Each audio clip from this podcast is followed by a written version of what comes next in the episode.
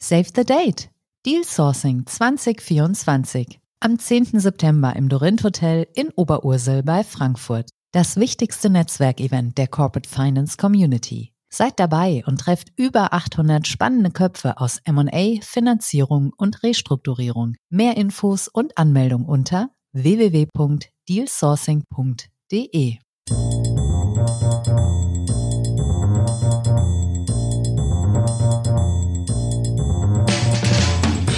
What's up Corporate Finance? Der Podcast für die deutsche Corporate Finance Community mit spannenden Gästen aus der Banking-, Berater- und Finanzinvestor-Szene. Heute begrüßt euch Isabella Alessa Bauer.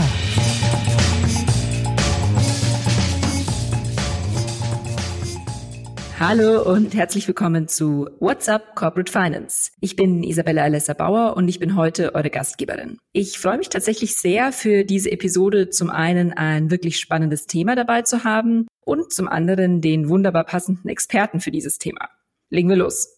Das Jahr 2024 ist inzwischen einige Wochen alt und deswegen ist jetzt die Zeit gekommen, auf die nächsten Monate zu schauen und genauer herauszuarbeiten, was diese für die Private Equity Branche versprechen. Wir wagen uns an einen Marktausblick 2024 und ich bin sehr gespannt, was mein heutiger Co-Gastgeber zu erzählen hat.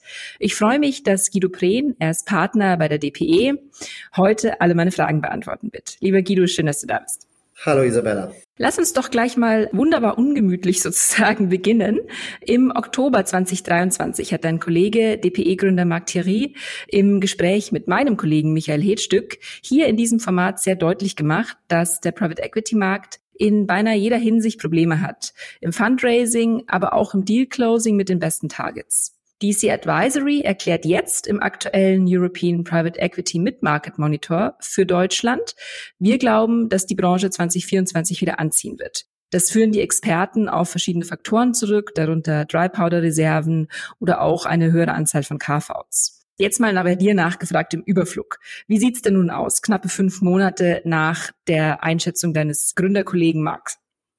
Ja, wo fangen wir an? Also zunächst mal, ich glaube, ich muss mal ein bisschen abschichten. Wenn man, wenn man die Welt anschaut und wenn man Deutschland anschaut und wenn man groß und mittel und klein anschaut, sind die Bilder, glaube ich, nicht immer ganz gleich. Und jetzt hattest du auch noch das Thema Dealflow und das Thema Fundraising angesprochen, so dass wir hier eine ganze Menge Dimensionen haben. Ähm, ich glaube, es ist unbestritten, dass das letzte Jahr für unsere Branche schwieriger war als die vielen Jahre davor. Und insbesondere dann, wenn wir, ich sag mal, auf den für uns relevanten Markt, sagen wir den, den, den mittelständischen Markt, ja gerade im deutschsprachigen Bereich schauen, aber auch in Europa, war es definitiv schwierig. Da hat der Markt kein Geheimnis verraten vor ein paar Monaten. Gleichwohl, wenn man sich mal die Zahlen anschaut, beim Fundraising zum Beispiel, sind die Dinge global durchaus ein bisschen anders. Es, es gab viel, viel Fundraising. Es ist ein bisschen eingeknickt, aber global sind die, die, die, die Zahlen immer noch ziemlich beeindruckt gewesen. Aber sie sind eben in andere Töpfe gelaufen, vor allem zu den sehr großen Spielern, ja, sogenannte Flight to Safety, was man dann immer mal hat in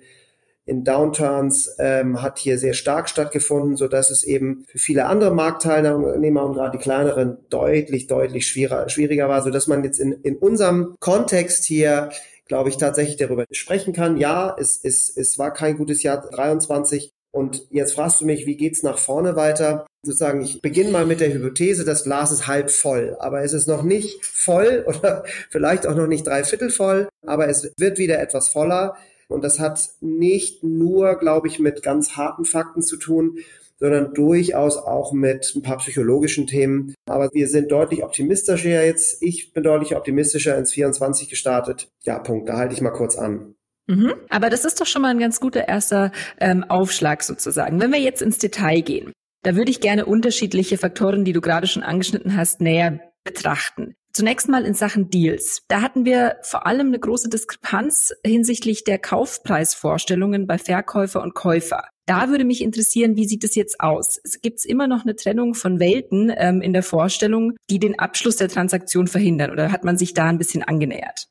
Ja, ich glaube, auch da ist das Bild ein bisschen heterogen. Ich glaube, es gibt nach wie vor echte Quality Assets, gerade auch defensivere Firmen, die zu immer noch hohen Preisen über den Tisch gehen. Und es gibt andere Sektoren, typischerweise etwas zyklischer oder etwas weniger beständiger oder welche, die vielleicht schon den einen oder anderen Haken schlagen mussten in den letzten Jahren, wo die Leute dann deutlich skeptischer drauf schauen. Also ich glaube, dass die Trennung ist, ist größer geworden und am oberen Ende sind die Leute immer noch bereit, durchaus mutig und in die Tasche zu greifen und am unteren und gerade so an dem Mittel, sag ich mal, Middle Quality ist die Bereitschaft deutlich stärker abgestürzt auf Käuferseite letztlich zu transagieren. Und äh, damit ist es für ein ja großes Feld, ja, ich sag mal der der mittelmäßigen oder oder noch ganz guten, aber eben nicht Star Assets und und der und denjenigen, die die tatsächlich ein paar Themen haben,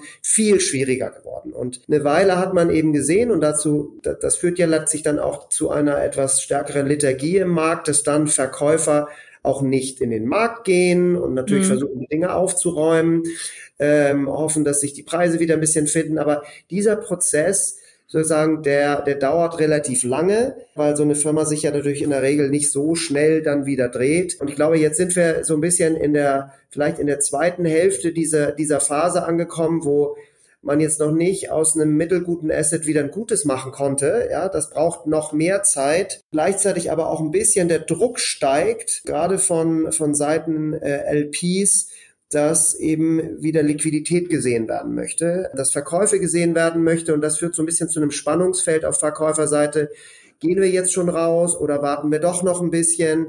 Ja, oder sieht man eben den einen oder anderen, der dann eben doch mal in den Markt kommt, auch wenn die, die Zahlen oder das Bild noch nicht, noch nicht so ganz perfekt ist. Mhm.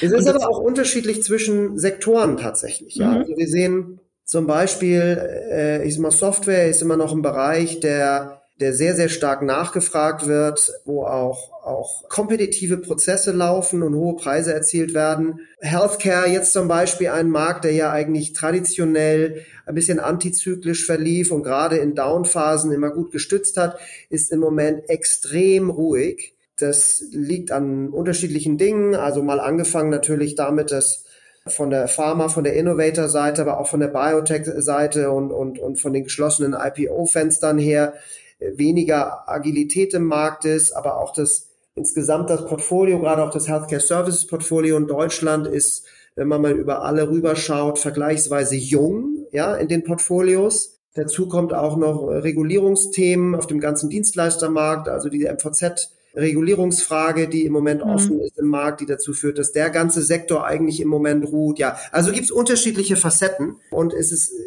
ja, man macht sich ein bisschen zu leicht, wenn man es alles über einen Kamm schert.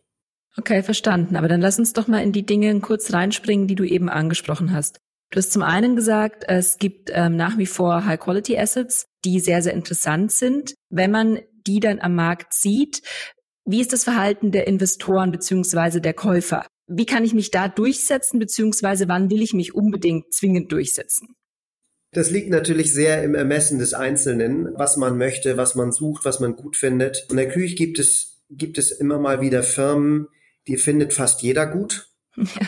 Und da stürzen sich dann alle drauf. Das kann dann allerdings auch zu Problemen führen, weil vielleicht dann die Erwartungen auch so hochgeschaukelt wurden, dass solche Prozesse sogar scheitern können. Das haben wir auch gesehen, auch im letzten Jahr noch. Aber lassen wir mal die Extreme weg. Dann muss man in den wirklich sehr guten, ich nehme das Beispiel Software jetzt mal, weil es recht populär mhm. ist, weil es eben sehr defensiv ist, gleichzeitig sehr skalierbar ist. Dann muss man als Käufer schon sehr gut vorbereitet sein, sehr schnell sein. Wenn man dann beginnt, äh, irgendwie mit den Verkaufsunterlagen die Arbeit zu machen, dann hat man es eigentlich in der Regel schon verloren.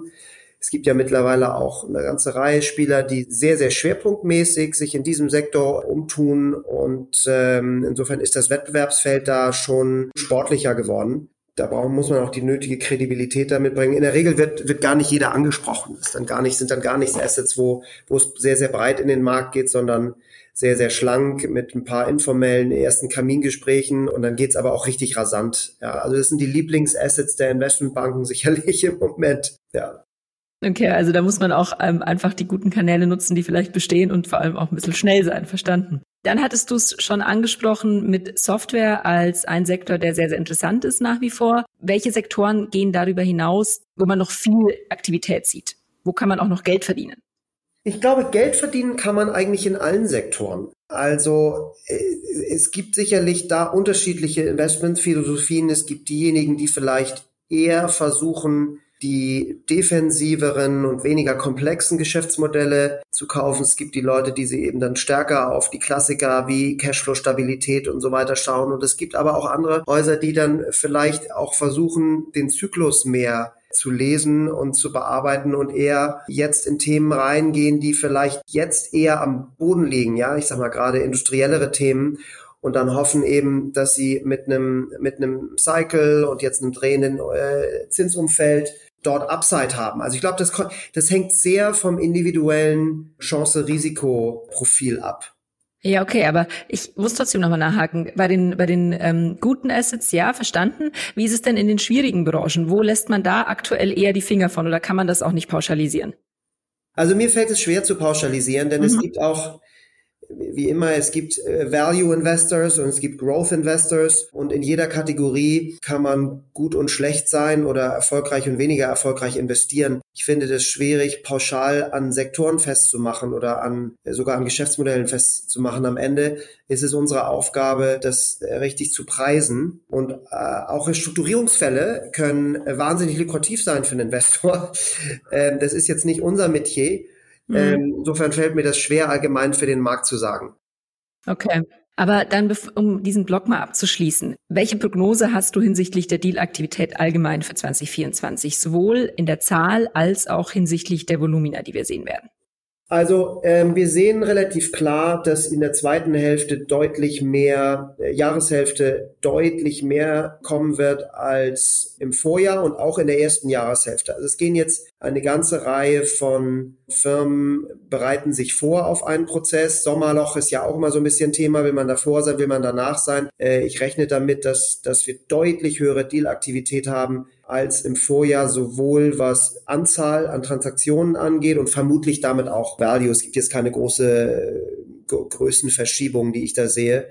Insofern das äh, auch ein bisschen meine Anfangsaussage. Ich sehe das, das Glas jetzt halb voll und ein bisschen voller werden, wenn auch nicht in allen Segmenten gleich intensiv. Okay, verstanden. Dann lass uns doch mal weitermachen mit dem Thema Fundraising. Denn ist ja de facto so, wenn ich Geld ausgeben will, dann muss ich auch vorher welches eingesammelt haben. Du hattest das eingangs kurz erwähnt, gerade die großen Häuser aus den USA etc. global hatten nicht die großen Probleme im Fundraising. Wie sieht es denn runtergebrochen auf eher Europa, Deutschland aus? Ich darf hier auch wieder auf Mark Thierry verweisen. Der hat nicht eben optimistisch auf die Investitionsinteressen der LPs geschaut. Also wie nimmst du das Fundraising-Klima wahr? Sind 2024 wieder Closings auch etwas größerer Fonds ähm, realistisch und wovon hängt es denn auch ab, ob die LPs wieder mehr investieren? Ja, also 23 war ein Horrorjahr fürs Fundraising. 24 wird auch kein schönes Jahr werden, das kann ich fast sicher sagen. Etwas freundlicher vielleicht und 25 ist die Hoffnung, des Marktes, dass es wieder etwas, etwas offener wird. Das hängt jetzt mit vielen Dingen zusammen. Also zunächst mal äh, positiv ist sicherlich, die Aktienmärkte sind hochgegangen, die Bond Yields sind wieder besser geworden, sodass so ein bisschen der Denominator-Effekt rauskommt aus der Gleichung. Dafür ist das Thema Liquidität im Moment das, das Pressierende. Also die LPs haben einfach zu wenig Rückflüsse, um in neue Dinge zu investieren. Ja, sie haben Re-Ups vor sich, die sie vielleicht gerade so und zum Teil noch nicht ganz äh, bedienen können. Aber jetzt in neue Dinge zu investieren, da ist der Markt einfach extrem eng. Dazu gehört, dass auch eine deutlich stärkere Trennung zwischen Amerika und Europa stattgefunden hat. Ja, ich sag mal, für viele amerikanische Investoren sind wir hier im Krieg in Europa da und die, die Makrodaten sind in den USA einfach deutlich besser. Äh, sodass jetzt mal abgesehen von den Sovereign Wealth Funds, die so ein bisschen die Volumina-Lücken in den Statistiken schließen, aber natürlich nicht so breit investieren, wie es die etablierten institutionellen ist, ist äh, das verfügbare Geld nach wie vor sehr knapp. Das führt dazu, dass die Fundraising-Prozesse um ein Vielfaches länger werden, also gern auch größer zwei Jahre mal. Und ja, sich die, es ist viel, viel schwieriger, Momentum zu kreieren in einem Fundraising. Mhm. Also es ist, ist sicherlich auch so, dass in fast allen Portfolios ich sag mal, das Bild auch nicht mehr ganz so rund ist wie vielleicht noch vor drei Jahren, als die Party noch lief. Das heißt, die Bewertung kommt sehr viel stärker in den Fokus. Und insofern, ja, hängt das eine mit dem bisschen anderen zusammen. Wie schnell kriege ich mein Portfolio wieder gut aufgestellt? Wie schnell kriege ich Verkäufe hin, um eben auch Rückflüsse zu zeigen? Und gleichzeitig, wie kann ich das matchen mit dem, mit dem verfügbaren Kapital? Und dann kommt noch dazu, dass die LPs natürlich nach wahrscheinlich einem Jahrzehnt, wo sie eher Price Taker waren, jetzt ein bisschen mehr zum Price Maker werden und anspruchsvollere Bedingungen auch fordern. Also gerade das Thema Co-Invest ist riesig, um die, die Durchschnittskosten runterzubringen. Wer heute seinen Investoren nicht signifikant und regelmäßig Co-Investment-Optionen anbietet ohne Economics, also ohne Carry und Fee, der hat es, glaube ich, wirklich schwer. Ja, insofern ist das Bild komplexer geworden insgesamt und es wird eine, sicherlich eine Bereinigung geben im Markt. Und selbst paneuropäische Firmen mit, mit ja, langer Historie tun sich aktuell zum Teil extrem schwer. Also auch nur eine Mindestgröße zu erreichen, geschweige mhm. denn von Zielgrößen erreichen. Ja, also da, ich glaube, da wird es wirklich eine Trennung geben äh, und da wird es auch Firmen geben, die den Markt verlassen werden. Und das auch, du hattest es jetzt gerade gesagt, auch ähm, etablierte, langjährige ähm, Gesellschaften. Das heißt, es ist auch nicht mehr unbedingt korrelierend mit meinem Track Record, inwieweit ich Kapital einsammeln kann. Naja, also ich sage mal, wenn ich einen guten langjährigen Track, Record habe, dann hilft es natürlich, weil dann Relationships entstanden sind, die auch mal vielleicht eine Krise aushalten, aber in Maßen, ja. Wenn es dann welche gibt, die haben eine, eine vernünftige Performance in den letzten fünf Jahren und dann gibt es einen, der hat halt eine schlechte Performance, dann wird der im Zweifel doch eher vorher aussortiert von einigen der Investoren. Und wenn dann noch vielleicht Teamschwankungen dazukommen, dann wird es schon schwierig, ja. Okay, also zusammenfassend kann man sagen, das eine ist, dass ich ein bisschen Flexibilität brauche. Solche Geschichten wie Co-Investing müssen möglich sein.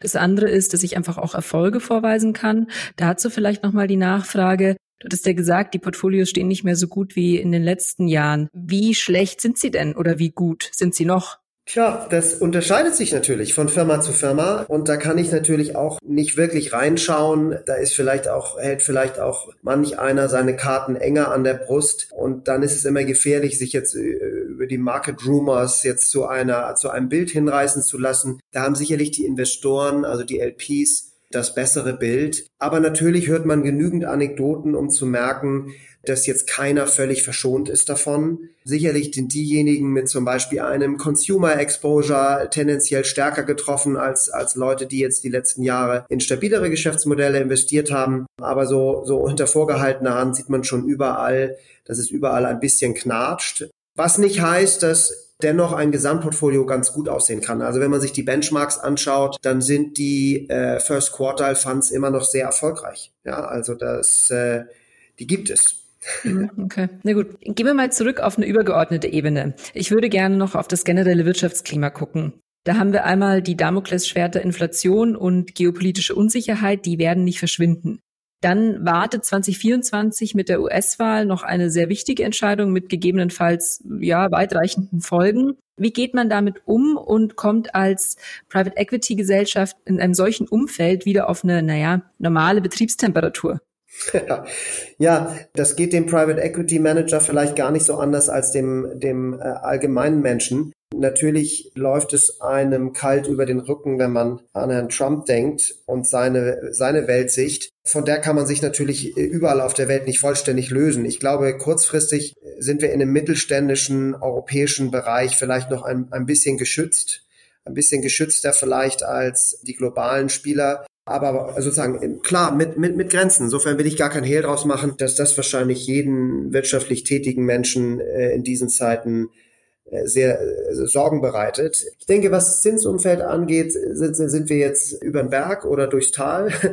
Ich glaube, das ist, ist recht klar, dass dort der Druck eher abnehmen wird als zunehmen wird. Wir spüren das auch schon im Finanzierungsmarkt auf der privaten Debt-Seite dass zum Teil die Konditionen für gute Assets doch deutlich freundlicher wieder werden. Bei den Banken ist immer noch Vorsicht geboten, aber da würde ich mal, da würde ich mal hoffen, äh, gibt es Grund, Grund für ein bisschen Hoffnung. Ansonsten, ja, geo geopolitisch ist es, was es ist. Ähm, da kann man nur versuchen, eben seine Investitionsstrategie möglichst so auszurichten, dass man halt von gewissen Dingen hoffentlich etwas stärker verschont bleibt. Ja, also China ist sicherlich im Moment ein Thema, was schwieriger, deutlich schwieriger geworden ist. Aber ja, All diese Bedingungen, die du jetzt gerade oder all die, die Gegebenheiten, die wir gerade besprechen, werden reichlich kommentiert, zum Beispiel von Wirtschaftsverbänden. Ihr seid davon ja ganz genauso betroffen, da hört man aber fast gar nichts. Warum ist das so?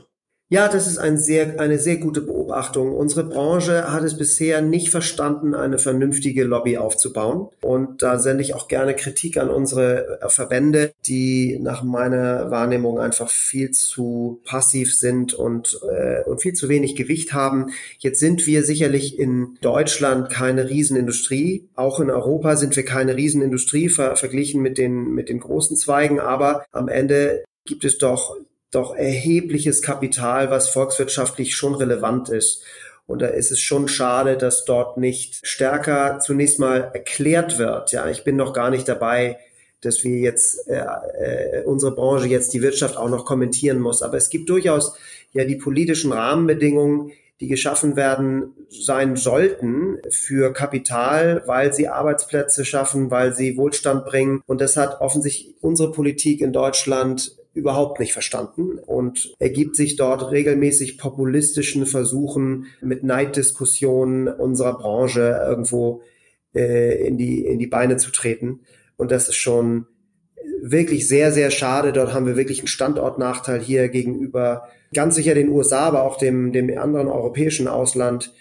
Das ist ist ist, äh, ist wirklich schlimm. Lass uns noch mal ganz kurz zurückkommen zu den aktuellen Herausforderungen für Private Equity Häuser. Viele gehen dann in anspruchsvollen Zeiten auch so weit und sagen, sie trennen sich von Mitarbeitern, auch von ähm, Operating Teams, um Kosten zu sparen. Wie sinnvoll ist das deiner Meinung nach?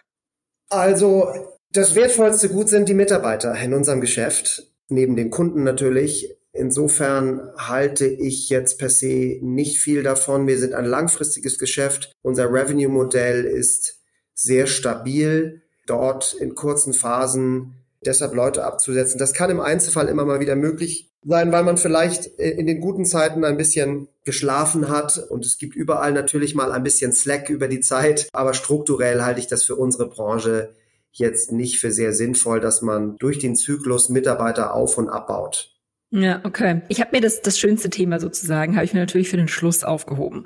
Ich möchte wissen, wie ihr euch entwickelt in diesem Umfeld und wie ihr euch 2024 positioniert. Das heißt, wie schaut's bei der DPE aus? Wie sieht die eigene Investment-Pipeline aus? Wann steht perspektivisch ein Nexus Fundraising an? Das sind so die Dinge, die mich jetzt mal grob interessieren. Also das grobe Bild ist, unsere Pipeline ist ordentlich, aber sie war auch schon mal besser. Da will ich kein Hehl draus machen. Völlig entkoppeln können wir uns dann nicht. Wir haben, sind aber auch nach wie vor sehr vorsichtig. Wir haben gerade in der letzten Woche einen großen und im Grunde attraktiven, äh, zunächst attraktiven Deal abgesagt aus Vorsicht. Und so werden wir auch weiter in den nächsten Monate gehen mit Vorsicht, äh, aber mit Zuversicht. Wir ähm, haben relativ klare Ziele uns gesetzt bis Mitte des Jahres. Da würde ich sagen, sind wir per jetzt on track. Wir werden auch aktiv im Fundraising sein in diesem Jahr, sind auch aktiv bereits. Da muss ich immer ein bisschen aufpassen, was ich konkret sage, weil es viele rechtliche Aspekte hat. Aber wir arbeiten, wir kommen gut voran in unserem aktuellen Viererfonds und denken jetzt schon recht konkret daran, wie der nächste Fonds aussehen soll. Insofern bin ich da ganz optimistisch. Hm, wie gut oder wie oft funktionieren die Deals, die ihr euch anschaut? Also da würde mich zum einen natürlich interessieren, du hast vorher kurz erzählt von sogenannten Kamingesprächen, wo man sich eben diese Trophy Assets mal anschaut. Wie oft kommt ihr da zum Zug, wenn ihr wirklich sagt, das hätten wir gerne? Und ähm, das andere ist natürlich, wie geht ihr mit den teilweise noch immer unterschiedlichen Erwartungen hinsichtlich der Bewertungen um? Also wie, wie oft klappen eure, eure Deals? Ach, Weißt du, am Ende ist es nicht relevant, was die Verkäufererwartung ist, wenn du auf Käuferseite bist. Am Ende musst du dich darum kümmern, was für dich der richtige Preis ist. Und nur weil dann ein anderer mehr bezahlt, zu denken, ich muss auch mehr bezahlen, da würde man ja seine, seine eigene Überzeugung würde man untreu. Also das versuchen wir weitgehend auszublenden, was natürlich dann dazu führt, dass man mal zum Zug kommt und mal nicht zum Zug kommt. Sehr oft liegen die Preise sehr nah beieinander, weil die Denkweisen oft ähnlich sind, die Erfahrungen ähnlich sind äh, und natürlich die Interpretation von Zahlen ähnliches. Und dann kommt es eben auch nicht nur darauf an, sondern auch darauf, wie gut kann ich eine Beziehung zum Verkäufer oder zum Managementteam entwickeln, wie verbindlich kann ich sein, wie klar und schnell in meinem Prozess sein. Also es gibt eben auch noch eine Reihe von weichen Faktoren, die eine Rolle spielen. Ich bin immer noch überzeugt, am Ende des Tages spielt der Faktor Mensch eine sehr große Rolle. Also wie ist die Chemie zwischen einzelnen Protagonisten in so einem Prozess, spielt für mich eine sehr große Rolle, nach wie vor. Okay. Ich würde abschließend gern noch auf das Thema Buy and Build zu sprechen kommen. Du sitzt bei Valantic im Board. Das ist ein ganz klassischer Buy and Build Case und deswegen einmal nachgefragt, wie groß schätzt du die Gefahr ein, in einem schwierigen Markt für Neuinvestitionen vielleicht auch mal zu stark auf Zukäufe für die bestehenden Plattformen zu setzen und damit unter Fehlinvestitionen zu riskieren oder zu tätigen? Also grundsätzlich ist ja gerade der Vorteil eines Buy-and-Builds, dass man deutlich risikoaverser investieren kann, weil man A, sein Geschäftsmodell und das Marktumfeld deutlich besser kennt, eben auch in, in Gemeinschaft mit dem Management-Team, was dort im Zweifel viel mehr Zeit verbracht hat, als, als man als Investor äh, selbst hat. Und deshalb bin ich eigentlich nach wie vor ein großer Freund davon. Grundsätzlich ist das kleinere Umfeld weniger wettbewerbsintensiv das heißt, ich habe tendenziell bessere Einkaufsmöglichkeit, was Pricing angeht, etwas weniger kompetitive Prozesse und oft eben auch als Käufer andere Möglichkeiten, weil ich eben nicht in Anführungsstrichen nur das Kapital habe und meine in, in Investoren sozusagen Assets, sondern eben hier auch ein Unternehmen, was konkrete Synergien bieten kann oder, oder dem Verkäufer dann oder dem, dem Management-Team andere, andere Vorteile. Also im konkreten Fall bei Valantic kaufen wir regelmäßig im Wettbewerb zu mehr zahlenden Finanzinvestoren, Firmen oder Teams zu uns rein, weil die Plattform Valantic einfach so viel verspricht, ja, das, was ein Finanzinvestor gar nicht bieten kann. Das gelingt nicht immer, aber eben sehr regelmäßig und äh, das finde ich nach wie vor einfach immer noch ein sehr, sehr charmantes Modell. Ja, okay, da überwiegen die Vorteile. Okay, ähm, damit sind wir schon am Ende angekommen. Ich glaube, ich konnte einige Erwartungen so ein bisschen korrigieren und ich bin natürlich jetzt noch ein bisschen neugieriger auf 2024. Danke, dass du dir die Zeit genommen hast. Und ja, ich melde mich dann mit der nächsten Anfrage für eine neue Folge von WhatsApp Corporate Finance, wenn sich ablesen lässt, ob deine Prognosen alle eintreffen werden. Bis dahin sage ich vielen Dank. Danke, Isabella. Bis nächstes Mal. Liebe Hörer, euch auch danke und bis zum nächsten Mal. Ich freue mich drauf und ich verspreche euch auch wieder ein spannendes Thema. Musik? What's the Angle? und What a Wonderful Day von Shane Ivers. www.silvermansound.com